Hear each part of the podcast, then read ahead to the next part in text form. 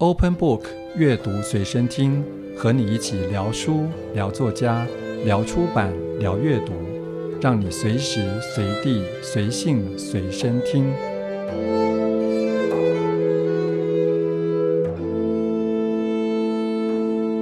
收听今天的阅读随身听，在今天节目现场，我们很高兴能够邀请到云门舞蹈教室的执行长谢明飞。明飞你好，你好嘉恒，大家好。其实呃，访问这一集哦，就是我们大家开始都会震惊嘛，然后我有访纲，事实上我访纲已经丢到一旁了。对，因为我觉得就今天要聊云门舞蹈教室，那我。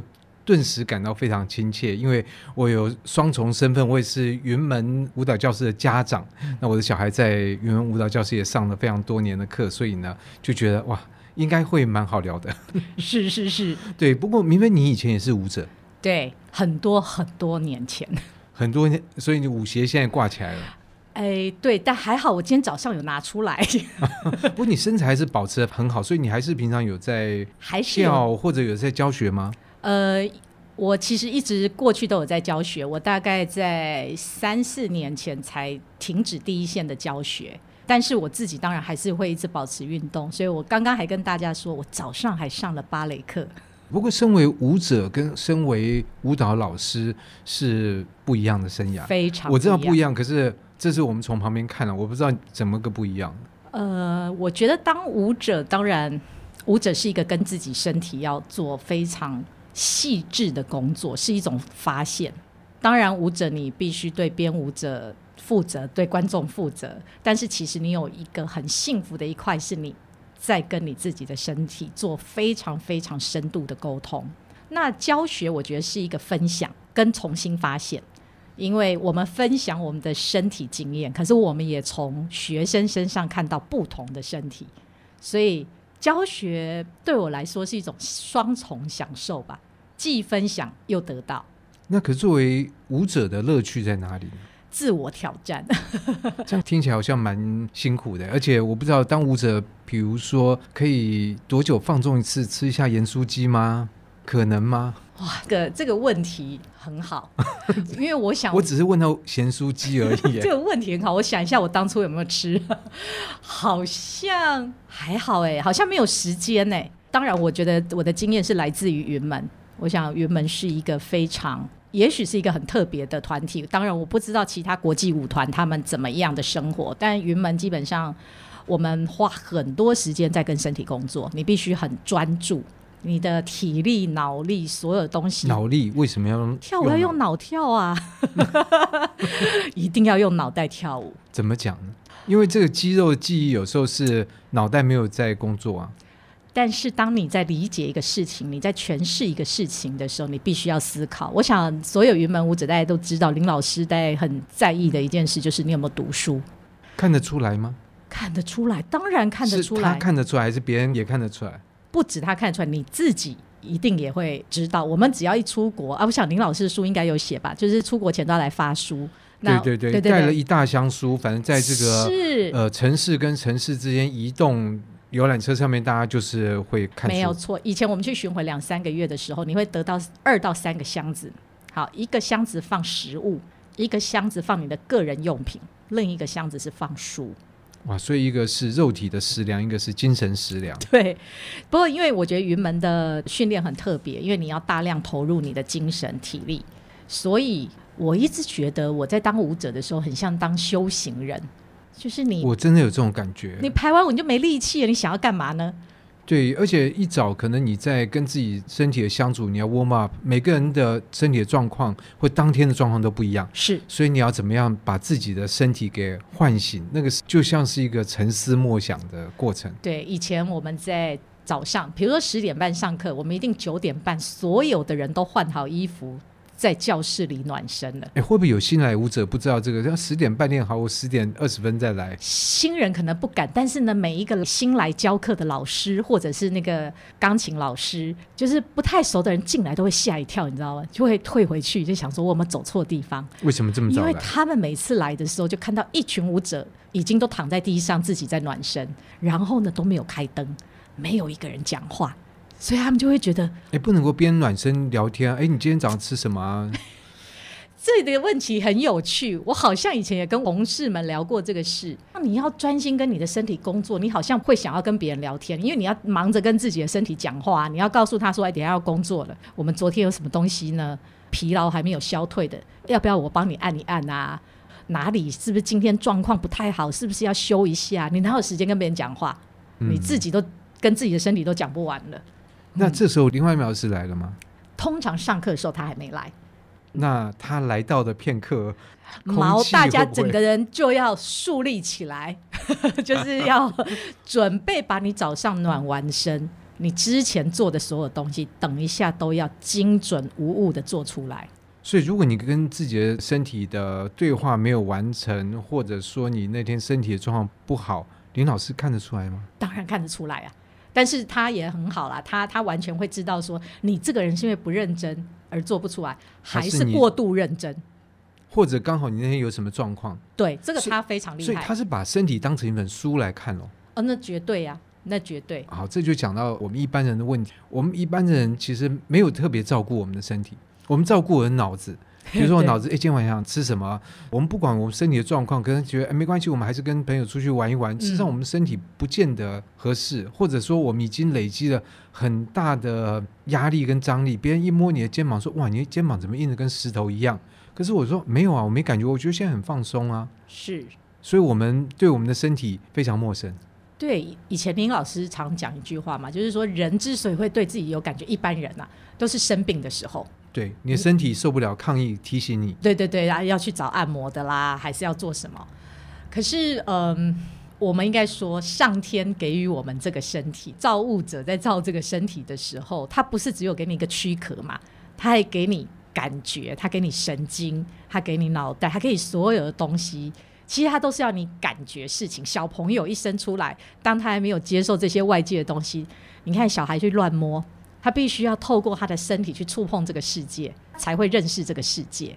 可是等我们长大，这个大脑发育越来越好，四肢发育越来越好，我们好像开始就不太用我们身体。身体。对，我们不太用这个东西，我们都用脑袋去想、去看、去听。然后，当然我们可能也知道运动很重要，但我们就假装没有看到，反正现在也不会怎么样。我觉得这个是我们成年之后好像会忽略的事。但以我自己的个人经验，我小孩上了很久。我很喜欢云门舞蹈教室一点，就是每一堂课的结束一定是拥抱。对对，当然在我们这一代跟小孩子的拥抱其实是很自然的事情，除非到一个年纪之后，他们不要跟你抱了。但是云门把这件事情变成一个习惯，然后我也会有时候在外面看课就会想，我跟我爸抱过吗？我跟我妈抱过吗？你现在去抱他，他们可能觉得很奇怪，嗯，很奇怪。上一代，我觉得现在大概五十岁以上的那个世代的父母，好像还不习惯。但我觉得大概像您的小孩，现在他们从小就培养了这个习惯，其实他跟我觉得就会比较对比较近。比如说，你今天在学校里面，你跟他说：“哎，来抱一下。”他觉得别人都没抱，你要抱不要了啦，就会这样子。可是，在原本就排队一个一个来抱。对，所以这个事情就变成一个自然的事情。没错，我觉得拥抱这件事真的很奇妙，它是会改变人的距离，然后它会打破很多的隔阂。好像有一些事情不需要语言，你有一些接触以后，你很多事情就好像开通了。你知道，我自己都还记得，我那时候二十几岁去欧洲，然后跟朋友碰面，朋友把我介绍给他的朋友，然后你知道，那欧洲就是要抱啊，对，脸颊上亲，我搞不清楚要亲两下还是三下。然后整个是僵硬的不得了，我就觉得好，就是说人家那么轻易的、那么很日常的动作，嗯、你怎么像个木头一样？这个我也有同样的经验。我在二零零二零三年的时候，我到英国读书，我记得我在语文学校待了几个月。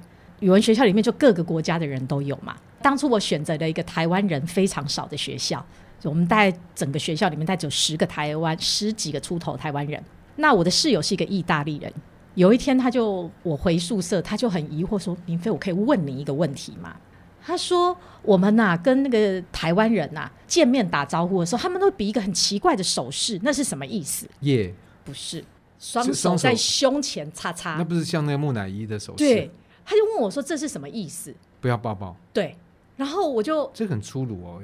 没错，我的同学就跟我说，他觉得这样很不礼貌。那我当然试图跟他解释说，这可能文化差异。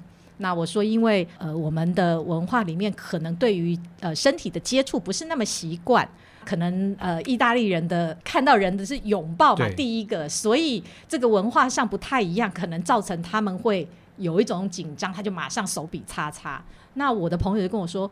可是你不会啊！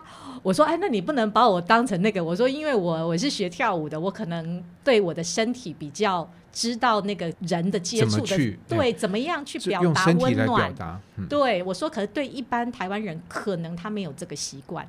那讲完之后，他就说：“好吧，我现在可以释怀一点。”可是我还是不喜欢那个叉叉。对，但是我不知道你有没有注意到，因为云门舞蹈教室历史，我觉得也蛮久。哎，是我们明年要二十五年了。二十五年。哇，那真的也蛮久，等于说你们当初训练的，也不是训练，就参与的这个小朋友，现在搞不好已经三十岁、三十几岁，这样的一批人或这样一代人，他们对于身体的认识或运用，你没有想过或观察过，这有什么差别吗？其实十几年前我们就有在想说，啊、哦，好想看看我们的小孩长大是什么样子。那我们其实曾经有做过一个小小的调查。那那时候曾经跟远见也一起合作过一个身体意识青少年的调查。那在那个调查里面就发现说，我们很难去用你知道量化，量化对，对，但是但是孩子们跟家长们却可以回馈的是说，他们在孩子的人际互动上清楚的看到差异。那我想不管肢体接触或什么，所有的小孩应该都是一个很健康、正向跟 open 的方式，在他的生活里面。那另外一个是孩子对于自己身体的意识是非常非常强烈的，然后这些意识又在身体的意思是说，你还侵犯我，你不要碰我。哎，没有没有，是包括说，呃，我们会问说，他说你在意你身体的什么东西？比如说一般的孩子，五都里面的一些国高中生，他可能说我在意的是。我有没有发型好不好看呐、然后我的腰有没有看起来很瘦啊？就是他们在意的是一些很奇怪，可是我们的小孩竟然回答都是什么？我在乎我的肌力够不够好，然后我在意我的体力体能好不好。所以好像他们对于自己哦，我的平衡，所以他们会在意的东西好像有点不太一样，不是那么表面的东西。他们很在意自己的，不管说健康度，跟我有没有让我的身体得到足够的养分。这个我们很惊讶，因为是孩子自己写的。嗯、OK，可是另外一个，我觉得可能我提供我的回馈啊，也不一定是他意识到的。你知道，像我女儿，她不是那么爱运动的人，但是她很喜欢跳舞。那有一次，我们就去爬山，大概爬一一千多公尺的山，事实上不好走，走下来我们一群人通通软脚了。结果呢，她很 OK，因为平常跳舞，事实上你看起来好像就是这样蹦蹦跳的，其实对于肌肉的要求是非常大的。其实我一直在说，舞蹈是一个非常好的运动，是因为啊，哎、我最近看那本书《天生不爱动》啊，我太喜欢那本书了哈，因为他一直在讲说，我们生下来就是像会行走这样，其实人本身就是一个非常协调的动物，因为你一走路的时候，你所有的全身每个地方都必须配合它嘛，你才会平衡。舞蹈某一个程度跟走路很像，因为我常跟学生说啊，不就两条腿，不是右脚就左脚嘛。所以跳舞有那么难难吗？因为你右脚走完，左脚一定会走。啊，对我们没有跳舞的人觉得很难。对，可是正常来说，你不太会右脚右脚走吧？是不会。对，但是呢，到跳舞的时候，你就觉得奇怪，那个脚都变很笨拙。所以这个就是我们的大脑先阻断的这个事。其实我们根本不需要去担心，想太多。你用你的身体，它本来就会动，它本来就会协调的动。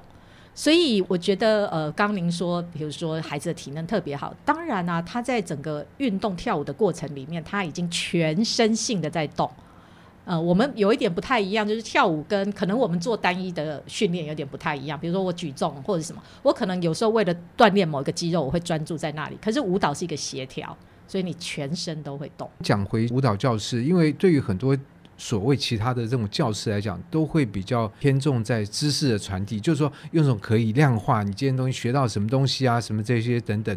但是云门舞蹈教室，以我的经验，不是舞蹈补习班。对，如果是那小小朋友进去了，如果从某个标准来看，哎，半年说他会跳什么了吗？他会什么了吗？哎，什么都不会。对，哦、啊，我这个钱花下去是在干嘛？这样，哎，对对对对，所以这你应该最有心得，对不对？我我没有这样的想法，有这样的想法是林老师，对，因为我也是碰到他，然后就了解说，哎，我两个小孩，事实上他本来就知道的，只是我只是跟他 update 说，呃，我们两个小朋友还在云门舞蹈教室跳舞，就他居然说那样不会很贵吗？他真的很可爱，他自己常说，他心情不好呢，他就来教室看小孩跳舞，他心情就会好。我说这个完全是哈，我们自己办公室做累了，奇怪，看职业舞者跳舞他不高兴，对，但是看小朋友他就开心，对不对？嗯，其实我觉得，因为我们常觉得，你知道，小朋友就是最最最自然的动物。我每次都开玩笑，我都是偷偷在那个亲子班的门口看他们上课，看完真的心情好好哦。嗯，很可爱。对，你觉得说他怎么可以动得这么自然，然后他这么协调？那我们什么时候？我们到了几岁的时候把他弄得不协调？而且很愉快。对，那个脸上表情就是就是很好玩，嗯，非常好。那我觉得我们的训练跟坊间的可能传统的对于技术的训练有点不一样，是因为我想我们在保有每一个人的天赋跟本质。如果你天生生下来你就是。可以走动，可以滚动，可以做这些事。你只是长大过程里面忘了，或者是忽略了。所以你现在是要把它再唤醒，或者说保持的久一点。我们希望让孩子从小就维持这样子的本能，那最好维持的一辈子都能够有这样的状态是最棒的吧。可是，在这个课程设计里面，到某个阶段一定要脱离这种随便乱玩的，要开始纳入一些肢体的训练。所以，这个是怎么把它慢慢融入进去？好，这跟他的生理发展有关。其实我们有时候也常常在讲说啊，不用太早训练孩子那种所谓很专业，因为你到他肌肉还没长好。你是对你到了发育期，女生你整个身形都不一样，你所有东西都要重来。小时候你觉得你的腿怎么这么容易就可以举这么高啊，劈在那里啊？突然有一天你发现你都不行，一觉醒来好像什么都变了。真的吗？真的会有这样的变化？女生可能比男生更快可以感受到，因为女孩子的发育期比较早，她们的腿会改变，重量会改变，所以那个力学的距离啊，生物力学上我们在讲那个距离比例都不一样，所以她要重新适应她的身体。其实，在这个过程里面，等于你要重新接受一个你过去不太认识的身体，然后再重新跟他做好朋友，然后我们再训练他。那因为随着你的生理发展，你到了一定的年龄的时候，你的肌肉啊，所有都需要一定的养分。那当然，我们就说没有规矩就无法，你知道，有时候小时候让他可以自由动，是因为让他保住那个本能。可是，当你的身体肌肉发展到一个程度，我们也会透过一些特定的训练来养成它具有基础的能力，所以它可以应付将来更多你想要发挥的创意。所以，这必须在它跟随着它生理的发展同步进行。那可是就云门，我想又有一个特色，就是我们知道云门的舞蹈，它其实有很多的中国肢体的这种要素。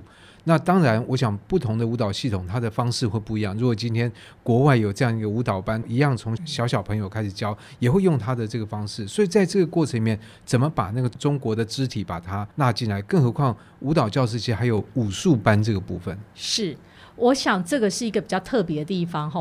我小时候在台湾学跳舞的时候，我们那个年代当然学的就是两种嘛。小时候在舞蹈社叫民族舞。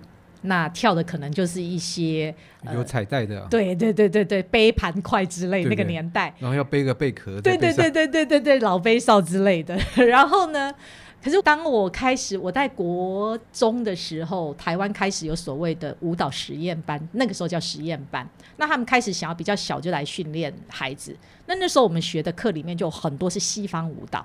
其实我们小时候是被这样训练，包括林老师，他在整个学舞的经生涯里面，他也是接受了很多的美国那边马萨格兰姆的启发。所以早期的时候，我们只是想说啊，我们要跳现代舞。可是等到云门开始在国际上有一点点地位了，或者我们常常去巡回巡演的时候，人家可能会想的是说啊，那你从台湾来，你们台湾的特色特色是什么？不，你要跳芭蕾，你跳不过马林斯基啊。对嘛，我们的腿都比人家短了。对，不，其实我就想到，因为林怀民老师在他以前的文章里面，他其实就提到，他年轻的时候其实是一个很有反骨的人，就是大家说都往东，他会觉得往西。那人家问他说：“你为什么不往东呢？”他觉得我为什么要往东？我就要往西。当别人跟他讲说：“这个你们东方人哦，要跳芭蕾是跳不好的。”他觉得不服气，说：“为什么？我就跳给你看。”但到一个年纪之后，他觉得真的。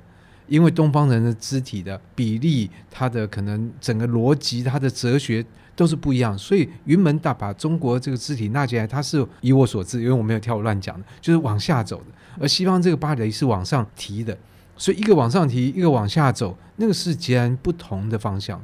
那你作为一个舞者，你上北大的时候，我想一定也是经过这种呃上冲下洗、左搓右揉的煎熬。没错，因为它是真的两个完全肌肉的运用不一样。那特别是学生时代，你常常上一堂是芭蕾，下一堂是武功。是我有听说了，所以你要，然后我们那个年代对林老师还加了太极嘛，所以早上一定要打太极。我现在回想，当然觉得那个时候。你知道小朋友的时候，当然会觉得很痛苦哈。可是现在回想，就觉得还蛮感激有那个时候。那时候林老师在背后？哎、欸，应该 一定有。没，我我还好，我很感激，是因为我打太极的时候我是七点半，我的学长姐打的是六点半，所以我已经很感谢了，所以就觉得我已经晚一个小时打太极。那。当然，我还是觉得东方肢体往下扎这件事是一个很重要、很重要的概念。所有的民族、种族，它都有它生理、生物学发展、整个人类演化的过程。它之所以会这样动，一定是跟它的整个所有的环境有关。是，那打一下岔，你其实看那甘露水那个像，你就觉得是往下的嘛？对，对不对？跟那个维纳斯。那个西方的波提切利那个不一样，完全不一样。我我们其实，在练武术的时候，呃，我们的武术老师给我们看了一个古老的影片，然后看了我们都笑到翻掉，你知道吗？我们就说啊，我们终于知道为什么东方人要往下蹲，因为我们看他们的身材比都是五五比，哦、所以他们蹲下来。就你可以想象一个黑人在打武术的时候，我们的武术老师每次都说蹲不下来，那黑人就会问那个老师说。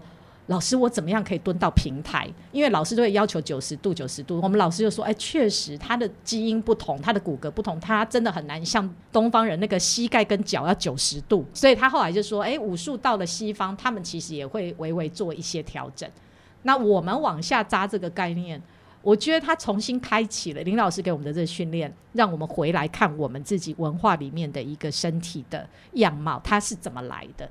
然后我觉得这个东西影响了我们。包括我们现在身为教育者，在教育我们的孩子的时候，我觉得没有一个东西是说哦，一定是这个好或那个不好，那不是，那就是你的文化根基。那你知道了这件事情以后，你会从这个这个点去通到所有的事，原来所有的事都要往下扎根。是，那这样的话，在舞蹈教室课程怎么把这个概念融进去？因为你不可能从国外就引进一套的啊，这个俄国的教育系统，你这不行，你你你要有自己的东西加进来。其实我们在教学老师的训练里面，其实都一直有给他们不同的养分，包括这种东西方的训练。那老师们他们从舞蹈科系毕业，他们其实也接受了很多的东西方的这样舞蹈的训练。但我们的课程比较有趣，是我想我们不仅要介绍说属于这样子文化历史的一个身体观之外，我们不是只看我们自己，其实那个课是安排在世界舞蹈的后面。哦，世界舞蹈，我记得穿各种各样，比如说白上衣、红裙子啊。对对，当初我们设计这个课，其实是有很深的思考，因为我们好像都只自己埋头看我们自己，可是我们没有看过别人，我们怎么想我们自己？包括林老师，可能我们一起出国很多以后，我们会来反问自己说：那台湾的身体是什么？那一样，我们其实很希望孩子去认识别人的文化，所以你会尊重别人，你知道人家的历史脉络为什么会这样，然后。最后他们会跳这样的舞蹈，那都是跟他的历史文化、生活习惯、风俗习惯有关。那你去看了别人，你多一点了解，你会多一点尊重。最后你看完别人以后，你要回来想，那你是什么？所以我们的课程是从世界舞蹈，那我们的世界舞蹈是先往西方，往不同的地方去走，最后才走回东方。所以我们最后才回来所谓的东方的这整个肢体训练。所以是绕了一圈之后，再来从外再来看自己。跟你讲，我觉得哦，云门舞蹈教室真的是非常体现林怀民老师的一贯的想法。你看，他就是说对这个本土的东西的重视，是他绕了世界一圈，他到了葡萄牙的海边去吃了那个烤鱼的之后，已经浪迹天涯之后，最后觉得啊、呃，我的家乡到底什么样子呢？对，嗯、其实我觉得这个是一个很棒的事情，因为我想我们都要打开眼睛，我也希望。跟着云门长大这些孩子，我们将来不用叉叉去对别人，我们是打开我们的手去拥抱别人的。是，但是这个又有一个困难，因为我知道最近几年云门有开这个年纪比较大的班，哎，其实我有动念想要去上，但是呢，没有人推我。我来推你啊！等一下，这个等一下再说。但是我就觉得说，因为你在外面看小朋友看课是一回事，哎，你自己去跳的时候，觉得，嗯，哇，好像这样很很丑哎啊！大家都看到我这样，但我没有那么大的偶包，但是我总觉得就是说我做不来怎么办？我想。你知道我们怎么带孩子的嘛？我觉得，所以我就更不敢去。我们不会叫你做那些，没有。其实，呃，应该是说，我们的课其实还是回到每一个人自己。我想，我们从来不会去做一个标准，说这是一个标准动作，大家都必须同样要做到。对角度，其实我们课很重要一个特色是每一个人从你自己开始，所以那个角度不是最终的目的。或者那个动作不是最终的目的，而是你透过有一个目标的时候，你去感受、观察、运用你的身体。你最珍贵的是这个过程。那我们在熟龄的课，其实现在的人看起来都不像熟龄，我们现在都叫他大人好了。大人的课，在大人的课里面呢，其实你不要这样说，大人很有创意的哦。嘿，大人有时候不，但是可能常常的问题是，你的手跟眼都不在一起。哎、嗯，这件事我还是要说，大家都不用担心。你的身体本来就有一个自然的协调，而且我们老师通常在引导这一类的课程的时候，都不会用动作来当做说啊，现在你是呃什么手要做什么？什么没有，我们都是从感知先开始提醒你。比如说，我们会告诉你，你先你先感觉你的呼吸。好，等一下你要做下一动动作的时候呢，你是先透过什么样的感觉去驱动你的哪一个地方来动？所以它并不是一个告诉你说动作是这里，拍子是这里。因为我没有看过那个大人的课哦，所以我不知道是这个方式。因为这个东西的途径是很不一样的，不是说从示范老师在摆出一个动作，然后你现在这样做到，而是用其他东西来开始驱动。当然，然后在这个课程里，我们还会依据班级的组成的年龄，比如说有一些班级他可能大哥大姐的年纪比较大。然后我们会观察他们的身体状态，可能有一些是要强化他的下肢，老师可能会做一点点腿部的。所以每个人的就是因材施教啊，当然一定要啊，这个我觉得是云门老师或者整个云门课程最大的特色。我想我们的老师都有足够的专业去设计这样子的课程。那你知道我们都会有心理障碍啊，就觉得或者做不到或者怎么样，总是总是想了很多。那这种状况那怎么办呢？嗯，你没有机会想啊。因为老师在过程里面会带你很像很自由、很快乐在舞动，你根本忘记了你要做什么。你其实整堂课你会是跟着你的同学跟老师快乐的舞动，你大概不会有机会去想。那如果说拿瑜伽来做比较好了，因为瑜伽的话，第一个动作比较慢嘛，然后都有一个固定的动作，那大家就在这个时间点就做这个动作。嗯、那当然你就发现说好像没有做什么动作，但做完一堂课通常蛮累的。是，所以如果拿这个基准点来做比较的话。在云门的给大人的课上完一堂课会有什么样状况？也会很累吗？呃，我觉得是不是不一样？应该是说你做完以后，你会有一种啊，我全身都得到一个舒缓，或者全身都有动到，或者是我有不同的刺激。那因为舞蹈课比较不一样，它的起承转合会很清楚。通常大人的课，他一定会从暖身开始。那暖身我们一定是从你的呼吸，你自己的呼吸开始，从你自己的状况开始，从你自己的重量来感觉这整个移动。那中间我们会有一个主题活动，就是我刚刚说的，老师会针对。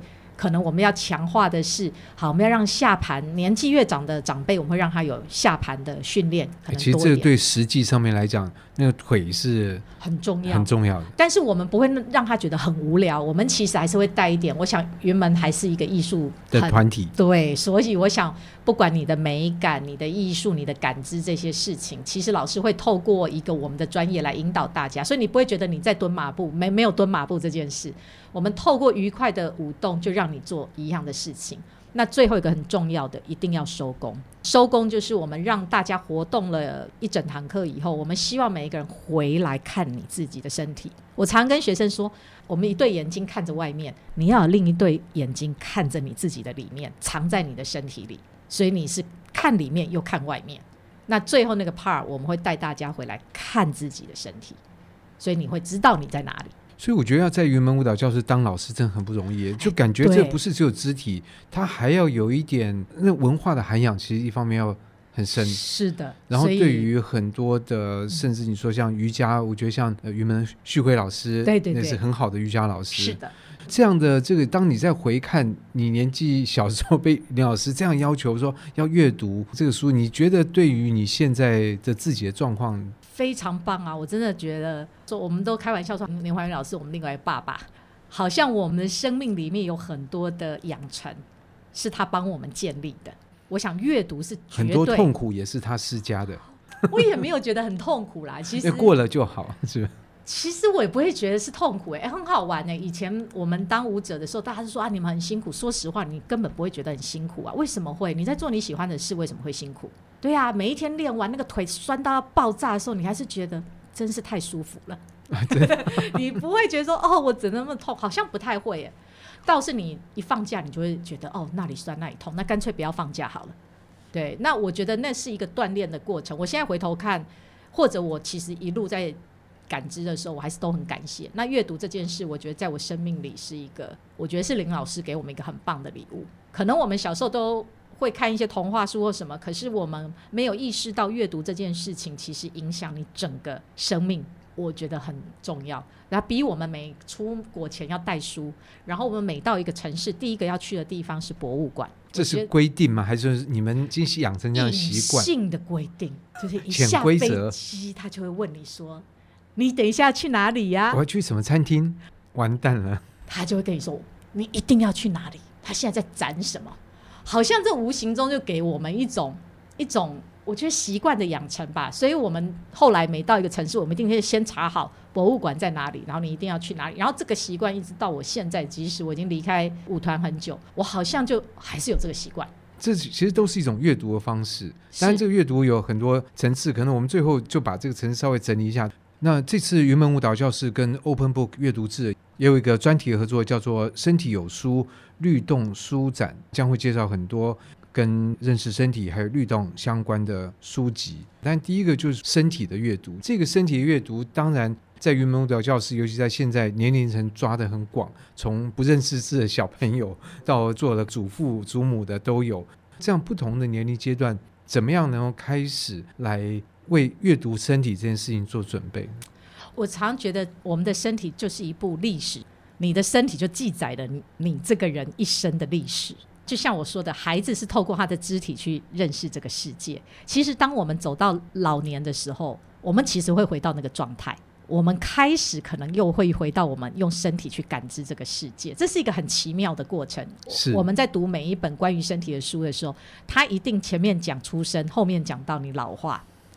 那这就是我们人的一个过程，对。那我觉得身体学习是一个最有意意思的一个事情，就是有我常跟他们开玩笑说，什么学校是你一辈子都要去？英文课考完托福，你好像就不会去了，对不对？然后你什么数学学到一个程度，你也不去上数学课了。可是什么学校你要去？就是教你认识身体的学校，你一辈子都要去。然后他们就说为什么？我说你告诉我，四十岁跟三十岁的身体一样吗？不一样，不一样。五十跟四十一样吗？可很多人都觉得自己是一样，这就是有意思了。你的意识跟或者我是六十岁，我希望我是二十岁的身体。对，可当你做某一些动作的时候，你会发现，哎，好像有一点点落差。哎，这个就是我们有说的身体意识。你知道，你以为跟你可以做到的，哎，这是很不一样的事情哦。没错，那我们什么时候可以是我知道，我以为都是一致，跟我可以做到是一致？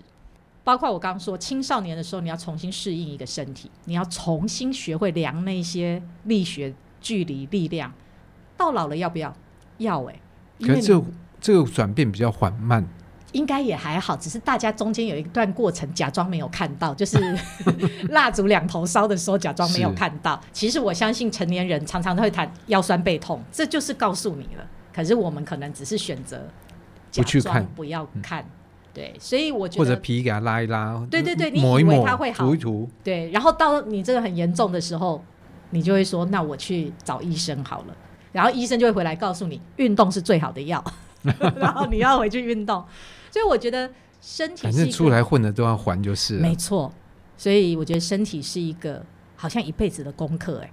不过讲到这文字的阅读，那顺便讲一下，因为云门人大家都会看林老师最近出的这个《激流与倒影》，你有没有什么评论呢？哎呦，我怎么 感想？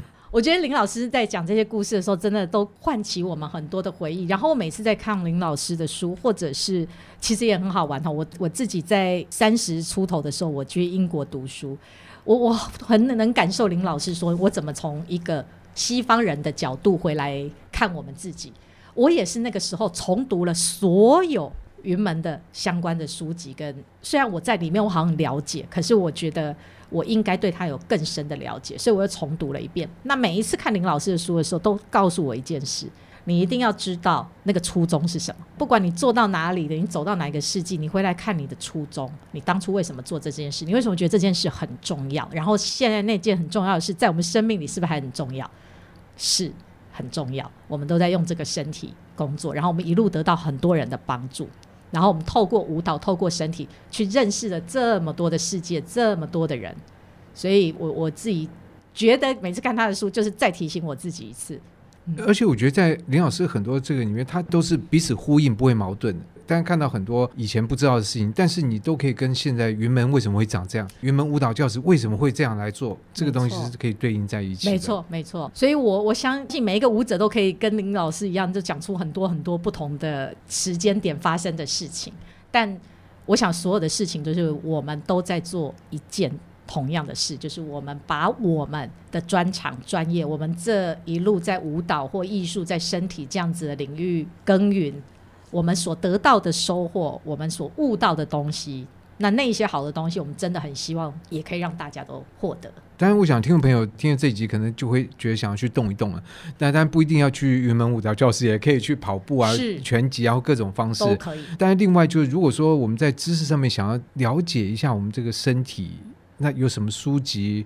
明霏会想到或想要推荐吗？呃，很多的书都是在讲跟身体有关的。那不管你今天从身体生理学面去，还是从心理上去讲，其实坊间都有很多的书。但我一定要讲我自己很喜欢一本书，那当然是蒋勋老师的书。这本书的本来的名字叫做《身体美学》，后来改成《身体记忆五十二讲》。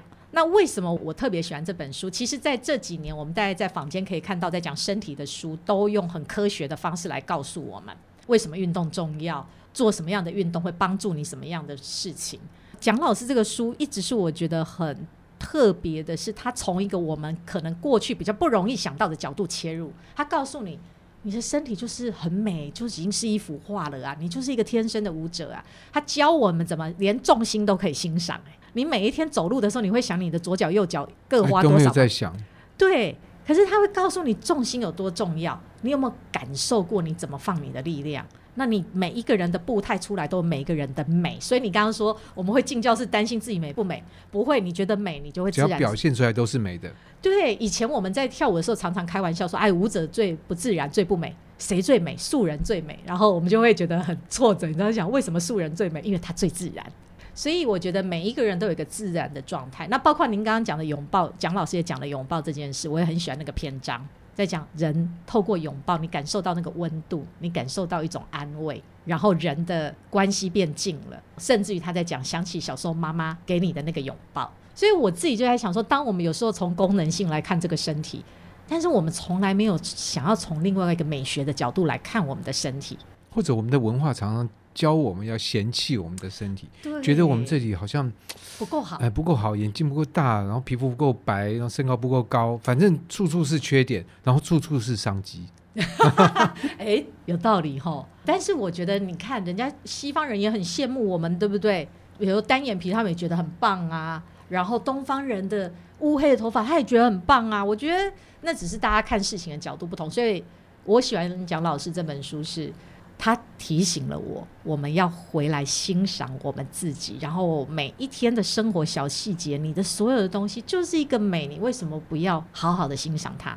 我们也可以从这里去建立我们的美学观念呐，没有一定要进博物馆，自己就是一个博物馆。是啊，你就是啊，每一个人都是啊。所以这好像也可以套用像圣严师傅说的，因为他跟林怀民老师也对谈过，可以把它变成好像面对他，然后欣赏他，哦接受他，然后阅读他。对，我想这个还是很重要，特别是你要接受他，他跟你一辈子哎，是，你还不能把它丢掉哎，对不对？你总有一天会把它丢掉。当然，但是我们至少要在拥有他的时候，好好的照顾他，然后你要给他一个最好的关照嘛。是，那在今天的阅读随身听，我们换了一种方式来阅读，我们阅读我们的身体，而且我相信在阅读身体的过程里面，我们会得到的东西会非常多，而且这也是对我们自己可能最有帮助、最大收获的一件事情。那今天就谢谢明飞，谢谢谢谢嘉恒，谢谢。